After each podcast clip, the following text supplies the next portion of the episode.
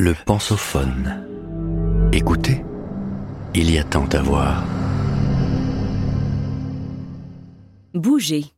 La recette pour vivre mieux et vieux. Par Julien Shipman, doctorant à l'IRMES, Institut de recherche biomédicale et d'épidémiologie du sport.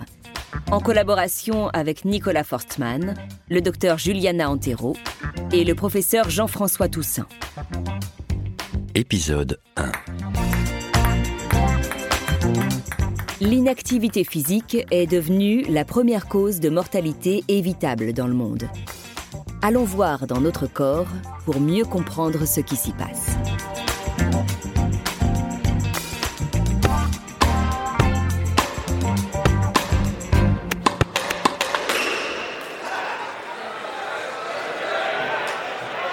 Voilà 25 siècles, Hippocrate soulignait déjà les bienfaits de l'activité physique à tous les âges, à tous les états de santé, peu importe le moment où l'on s'y met.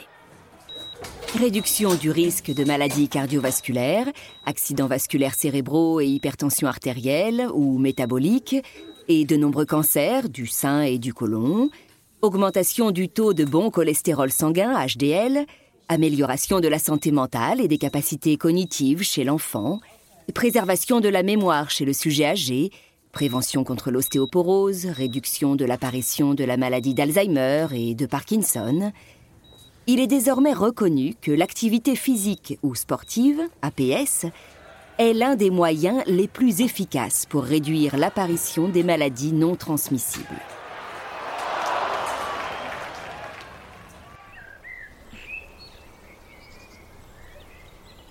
Pour autant, Lorsque l'on s'intéresse à l'évolution du niveau d'APS de la population à travers l'évaluation de ses capacités physiques, endurance, vitesse, force, un net recul est constaté.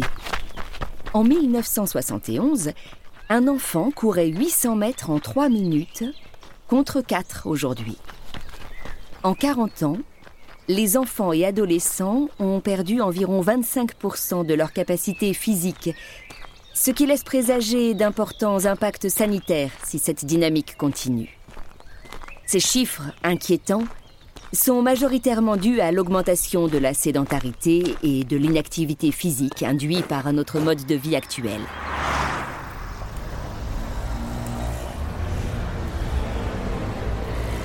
L'urbanisation, le développement des modes de transport passifs L'augmentation du temps passé devant les écrans imposés par notre activité professionnelle, domestique et de loisirs sont autant des phénomènes explicatifs. La sédentarité et l'inactivité physique associées à une alimentation déséquilibrée sont devenues la première cause de mortalité évitable dans le monde, responsable de plus de décès que le tabagisme. Selon l'Organisation mondiale de la santé, OMS, le tabagisme était responsable de 6,3% de la morbidité au niveau mondial, l'alcool de 3,9%, alors que l'inactivité physique et l'alimentation déséquilibrée représentent aujourd'hui 10%.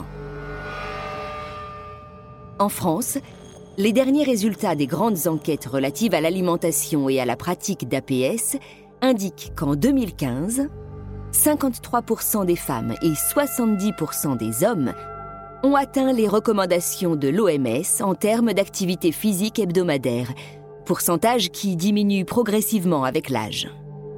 Cette enquête souligne également la forte augmentation du temps passé devant les écrans, synonyme de temps sédentaire, et qui concerne toutes les classes d'âge liées à l'activité professionnelle ou au loisir.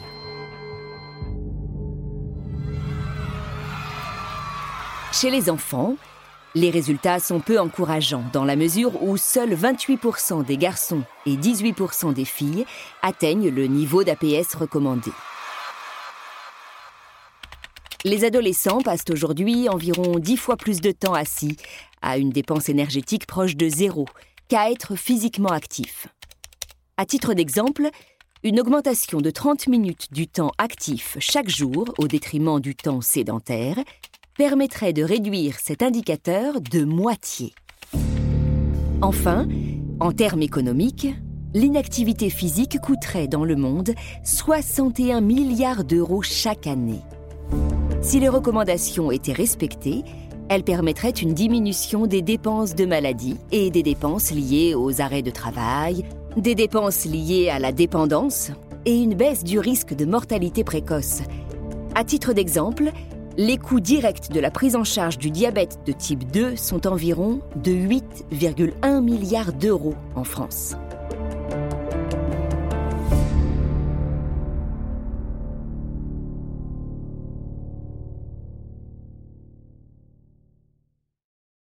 Vous venez d'écouter le premier épisode de cette série. Retrouvez-en l'intégralité sur lepensophone.fr.